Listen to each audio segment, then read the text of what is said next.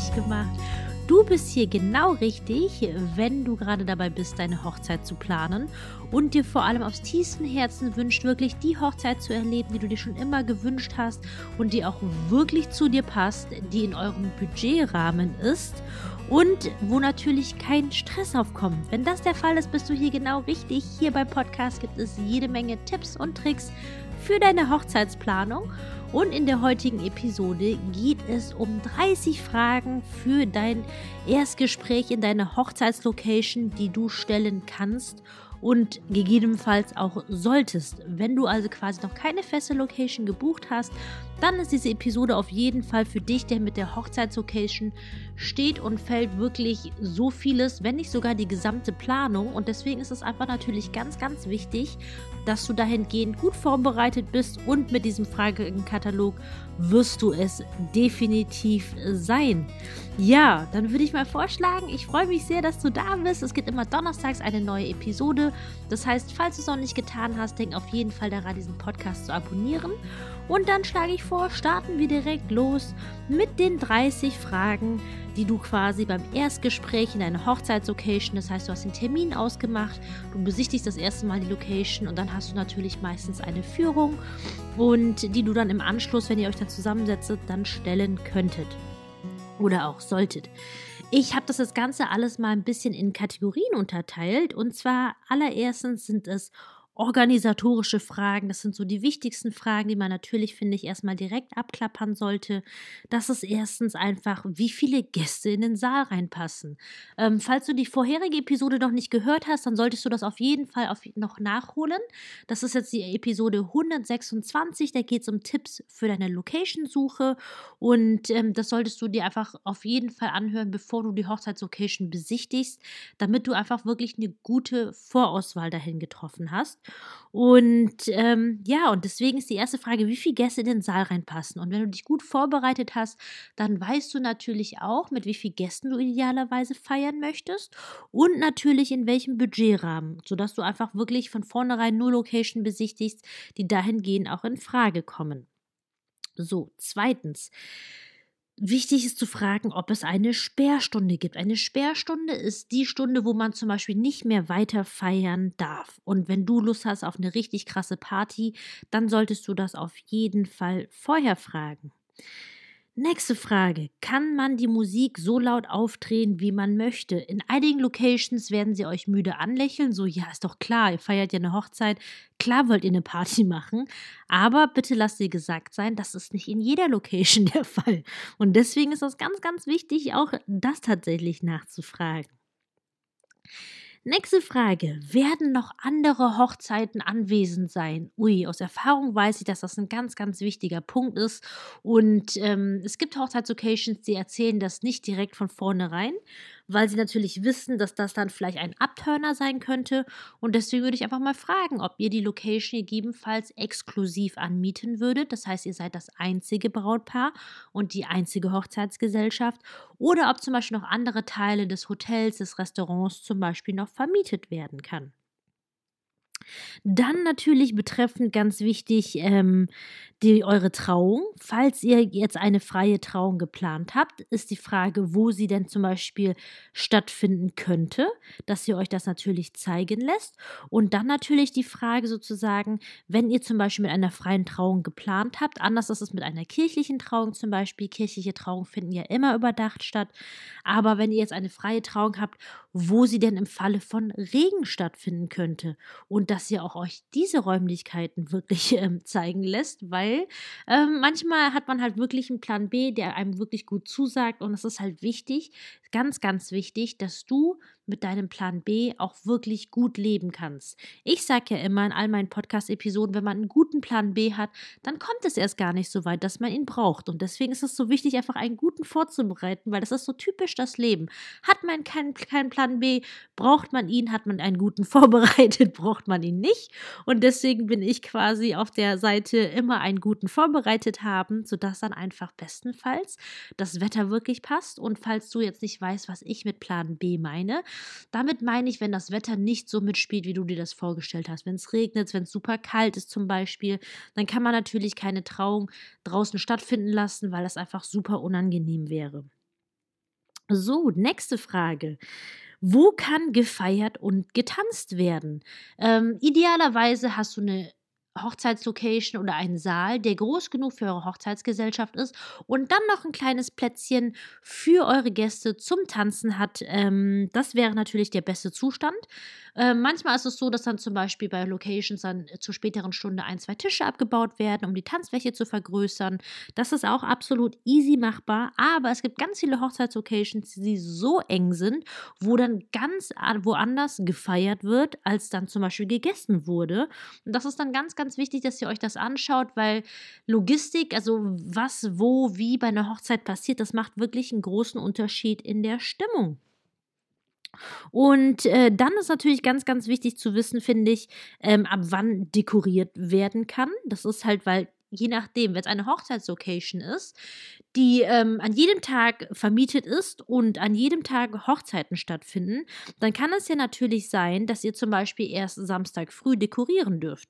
Und ähm, ich sage auch immer in all meinen Podcast-Episoden, dass du am Hochzeitstag bitte selbst nichts machen solltest. Das ist einfach wichtig.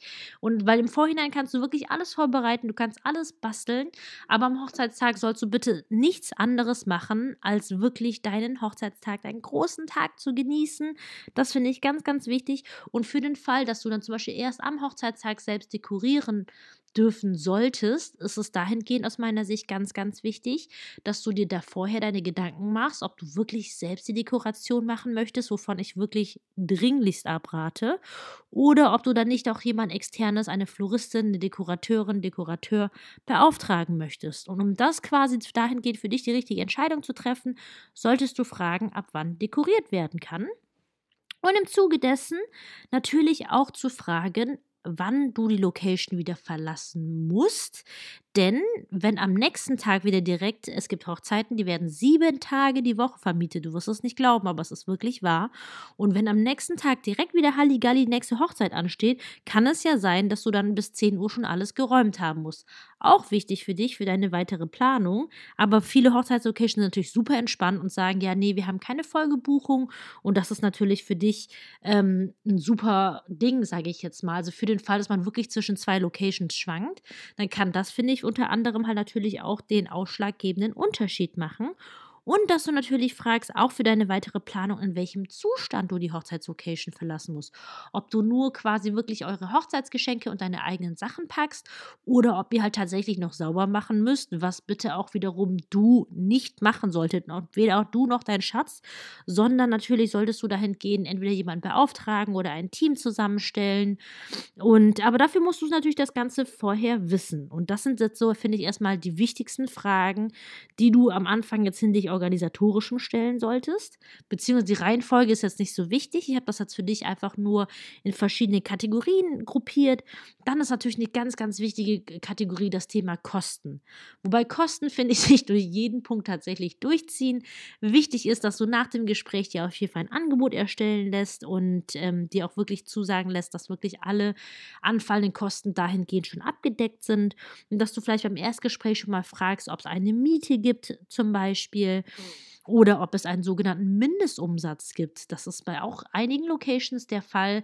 Ähm, hatte ich zum Beispiel oftmals zum Beispiel mit Anmietung von Terrassen, dass es dann heißt, okay, pro Stunde gibt es hier einen Mindestumsatz von dreieinhalb, 4.000 Euro. Alles schon erlebt und das ist natürlich auch echt wichtig, weil ganz ehrlich, ähm, wie soll man bitte, finde ich, 4.000 Euro in einer Stunde, aber ja, habe ich schon genug Hochzeiten gehabt dahingehend, wo das Brautpaar sich drauf eingelassen hat, aber das ist natürlich ein riesen Kostenblock, weil man natürlich vielleicht auch anderthalb Stunden auf der Terrasse verbringen möchte, vielleicht noch Fotos machen möchte oder wenn man noch die Trauung zum Beispiel macht, dann kommt da einiges an Geld zusammen und deswegen ist es wichtig zu fragen, ob es einen Mindestumsatz gibt. Und natürlich auch generell die Frage, wie und wann gezahlt werden muss. Wenn für euch generell das Thema Budget und Kosten ein Thema ist, an dieser Stelle, ähm, wenn es ein Thema ist, kann ich dir wirklich von Herzen meinen Online-Kurs Heiraten on a Budget empfehlen, wo es wirklich darum geht, dass du das Beste aus seinem Budget rausholst, wo du wirklich lernen kannst, wo du an den richtigen Stellen jede Menge Geld einsparen kannst, wo es im Nachhinein gar nicht mehr auffällt und eben nicht an den falschen Stellen zu sparen, wo du dich im Nachhinein vielleicht sogar ärgerst. Und dafür ist der Online-Kurs Heirat on a Budget da. Den Link packe ich dir dazu in die Show Notes.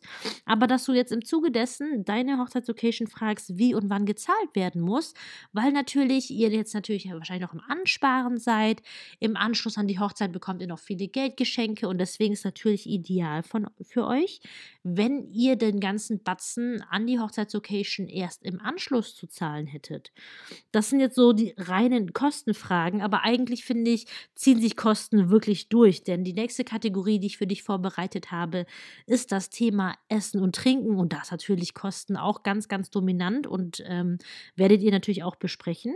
Und da ist, glaube ich, so die wichtigste Frage, die wirklich so viele viele Brautpaare interessiert, ob ähm, Getränke über eine Pauschale abgerechnet werden können oder nach Verbrauch. Also die meisten Brautpaare fühlen sich mit einer Pauschale viel wohler, heißt aber aus Erfahrung kann ich dir sagen, nicht immer. Manchmal schon, nicht immer, man muss es durchrechnen, ob sich das Ganze lohnt oder nicht.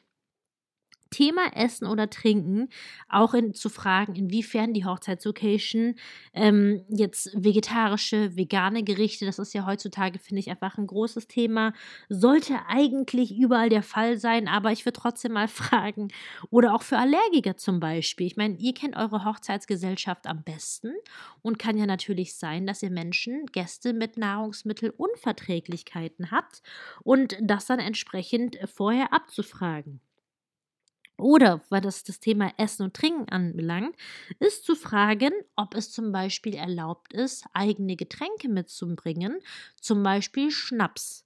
Und falls, weil es gibt viele Locations, die lassen sich darauf ein und dann nehmen sie ein sogenanntes Korkgeld dafür.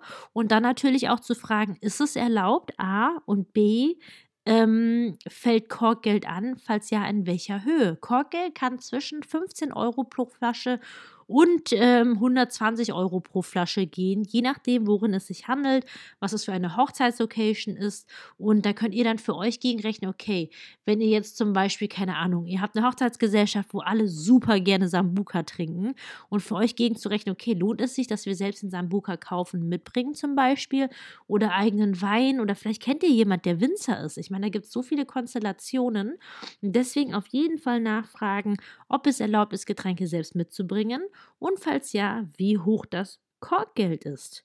Und analog dazu zum sogenannten Korkgeld, das betrifft ja Getränke oder Spirituosen. Also meistens ist es eher, ich sag jetzt mal, man bringt eigentlich eher alkoholische Getränke mit, also Wein oder Schnaps.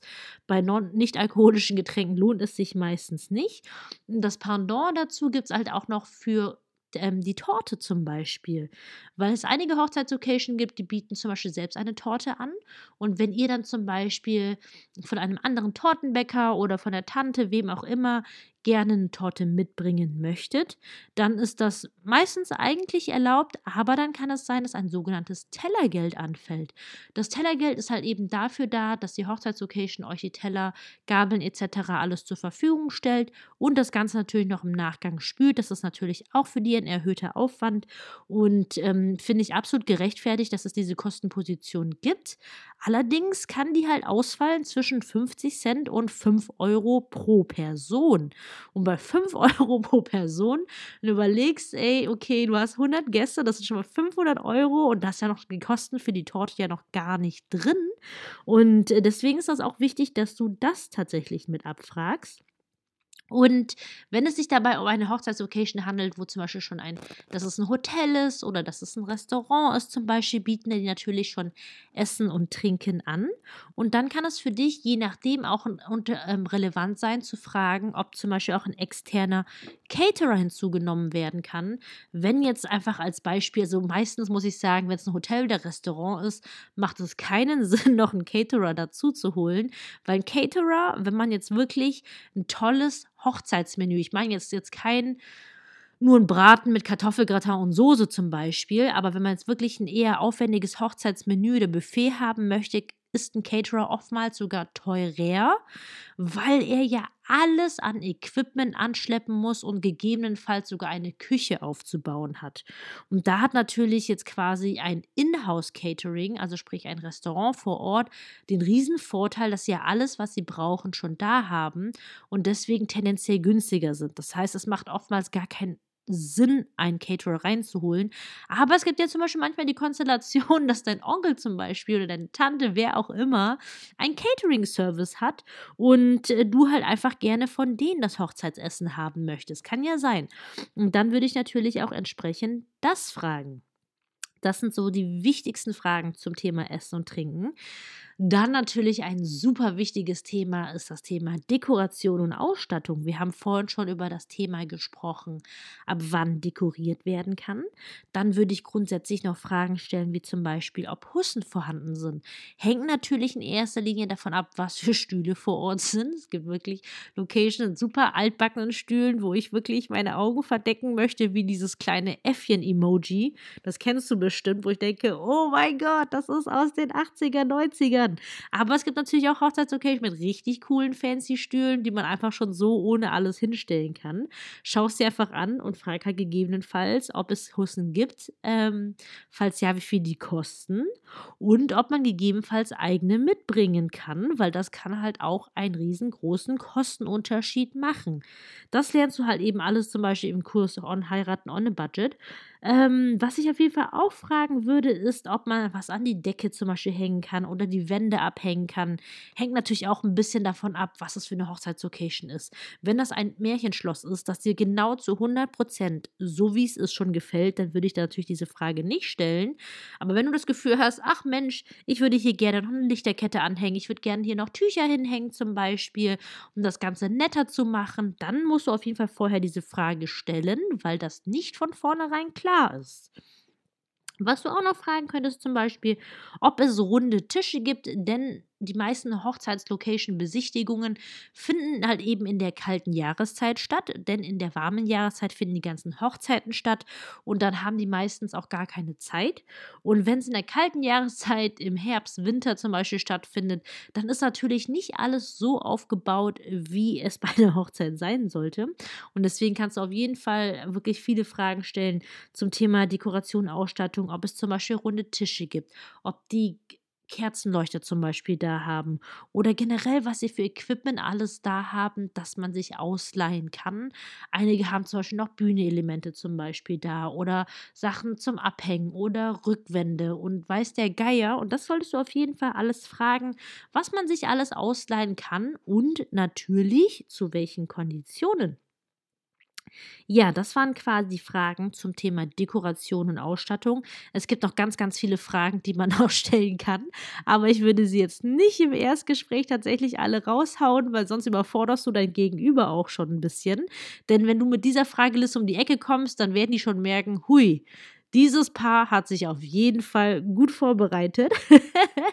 und dann habe ich noch eine letzte Kategorie für dich und das ist die Kategorie Sonstiges, die du abfragen solltest. Und zwar, ähm, ob es und wo es Übernachtungsmöglichkeiten für Gäste gibt, je nachdem, wenn du Gäste hast, die eine Unterkunft brauchen.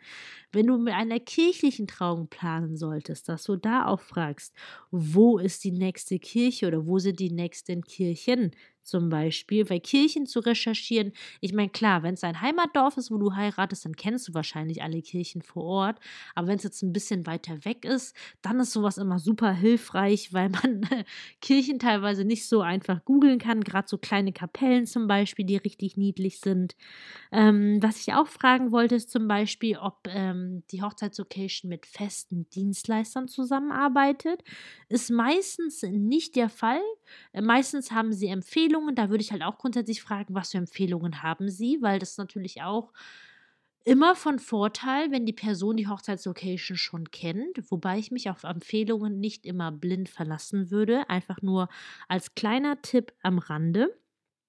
Und ähm, ja, dass du da einfach nochmal nachfragst, habt ihr feste Dienstleister oder habt ihr Dienstleisterempfehlungen? Ich würde auf jeden Fall noch fragen, wo eure Gäste parken können. Manchmal ist es so, gibt es einen riesengroßen Parkplatz direkt vor der Tür, dann erübrigt sich die Frage, aber wenn das jetzt zum Beispiel Location ist, die im Dorf ist oder in der Stadt ist, dann ist das eine ganz, ganz wichtige Frage. Oder falls ihr zum Beispiel euren Hochzeitsgästen äh, Menschen, die vielleicht eine Gehbehinderung haben, im Rollstuhl zum Beispiel sitzen, auch zu fragen, ähm, ob es einen barrierefreien Zugang gibt oder auch die Toiletten, dass ihr da einfach schaut, okay, ähm, ist alles da, was euer Gast tatsächlich brauchen würde. Dann auch noch eine wichtige Frage zum Beispiel, wenn ihr einen Eröffnungstanz geplant habt, auch zu fragen, ob Wunderkerzen erlaubt sind oder Konfettikanonen, weil das sieht natürlich auf Fotos immer wirklich wunderschön aus, aber es gibt ganz viele Locations, die sowas erst gar nicht erlauben. Ähm, das gleiche gilt zum Beispiel für ein Hochzeitsfeuerwerk. Falls du dir sowas wünschen solltest, müsstest du auf jeden Fall auch vorher abklären, ob sowas überhaupt erlaubt ist. Und dann würde ich auch zum Beispiel noch fragen, falls ihr Kinder erwartet auf eurer Hochzeit, die vielleicht auch ein bisschen kleiner sind, dass ich auch, auch wirklich mal frage, ey, gibt es ein Zimmer in der Nähe um die Ecke, wo Kinder zum Beispiel spielen können oder Babys schlafen gelegt werden können. Macht im Zweifel, wenn du zwischen zwei Locations hängst, ähm, ist natürlich im ersten Linie der Kostenfaktor immer meistens sehr ausschlaggebend, aber auch teilweise so kleine Details tatsächlich. Wenn ihr viele Kinder habt, ist es natürlich echt wichtig, ein, ein Zimmer zu haben, wo auch ein guter Babyphone-Empfang ist und das würde ich auf jeden Fall auch abfragen und das gleiche natürlich auch für dich selbst. Ähm, wenn es jetzt ein Hotel ist, ist es klar, dass es Hotelzimmer gibt, aber wenn es zum Beispiel kein Hotel ist, auch einfach zu fragen, ob es ein Zimmer gibt, wo du dich zum Beispiel fertig machen oder umziehen kannst oder wo eure Sachen gelagert werden können. Ist ein kleines Detail, aber wenn es das vor Ort nicht gibt, habe ich auch schon alles erlebt, wo die Brautpaare das selbst geplant haben. Das ist dann halt einfach schon, also alles machbar. Letztendlich findet man für jedes Problem eine Lösung, aber es geht ja darum, dass du eine möglichst entspannte Planung hast und das alles einfach wirklich am Hochzeitstag wie am Schnürchen abläuft und du einfach wirklich in vollen Zügen deinen großen nächsten Tag genießen kannst. Und das ist das, was ich dir wirklich von Herzen wünsche, warum ich diesen Podcast unter anderem mache. Und das waren jetzt meine 30 Fragen für das Erstgespräch in deiner Hochzeitslocation.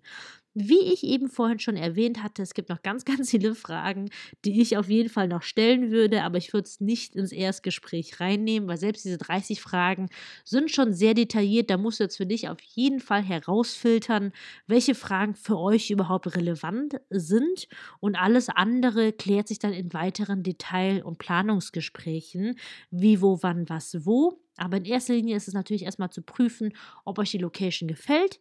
Zweitens, ob die Location grundsätzlich alles anbietet, was ihr braucht, dass es von der Größe her passt und die wichtigsten Rahmenbedingungen, ob ihr wirklich die ganze Nacht feiern könnt, ob ihr die Location exklusiv anmieten könnt zum Beispiel und natürlich, dass sie in euer Budget passt und an einem Datum verfügbar ist, das bei euch natürlich in Terminkalender passt. Und wenn das natürlich alles gegeben ist, sind das schon super Indikatoren dahingehend, ähm, dass es eure richtige Hochzeitslocation ist. Aber das ist meistens natürlich nicht so einfach, das direkt wirklich auf den ersten Blick zu erkennen. Gerade weil es teilweise echt Hochzeitslocations gibt, die einfach so gut im Marketing sind, so eine krasse Webseite haben und andere wiederum gar nicht. Und da halt einen guten Vergleich zu ziehen, ist gar nicht so einfach. Und deswegen ist es ganz, ganz wichtig, dass du dir nach dem Erstgespräch immer ein Angebot wirklich zusenden lässt, dass du dann zu Hause wirklich in Ruhe durchgehst und versuchst, das miteinander zu vergleichen. Denn die Angebote, die erstellt werden, die sind super unterschiedlich. Einige Angebote berücksichtigen halt Essen und Trinken erst ab 18 Uhr zum Beispiel bis 12, 1 Uhr. Aber die Realität ist, dass ja meistens ja schon früher angefangen wird zu essen oder zu trinken. Wenn du dir jetzt vorstellst, okay, 14 Uhr ist die Trauung und dann willst du ja auch schon Sektempfang haben und dann willst du ja auch länger als bis 1 Uhr feiern. Und so versuchen sie natürlich, es so auszusehen zu lassen, als wäre es halbwegs günstig. Das machen meistens teurere Häuser. Und dass du wirklich, wenn du zwei Locations miteinander vergleichst, dazu siehst, nicht Äpfel mit Birnen zu vergleichen, sondern Äpfel mit Äpfel oder Birnen mit Birnen. Aber das ist natürlich jetzt wiederum ein ganz anderes Thema, ähm, das Thema Kosten von Hochzeitslocations zu vergleichen. Falls das für dich interessant sein sollte, dieses Thema, und du dir dazu eine weitere Podcast-Episode wünschst, dann lass es mich auf jeden Fall wissen. Oder generell, wenn du Wünsche, Fragen, Anregungen für weitere Podcast-Themen hast, freue ich mich dahingehend sehr von dir zu hören. Komm dazu einfach gerne auf Instagram, schreib mir eine Nachricht. Ich würde mich sehr freuen, von dir zu hören. Und ja, Ich freue mich wie immer sehr, dass du reingeschalten hast, dass du dir diesen Podcast angehört hast und ja, hoffe, dass du wieder ganz, ganz viel Input für dich mitnehmen konntest. Und ja, in den Show Notes findest du alle relevanten Links, wie du mit mir zusammen planen kannst. Ich würde mich riesig freuen, dich bei deiner Hochzeitsplanung zu unterstützen. Und ja, wir hören uns wieder nächste Woche, Donnerstag. Und ich sage wie immer, bis dahin, deine Kim.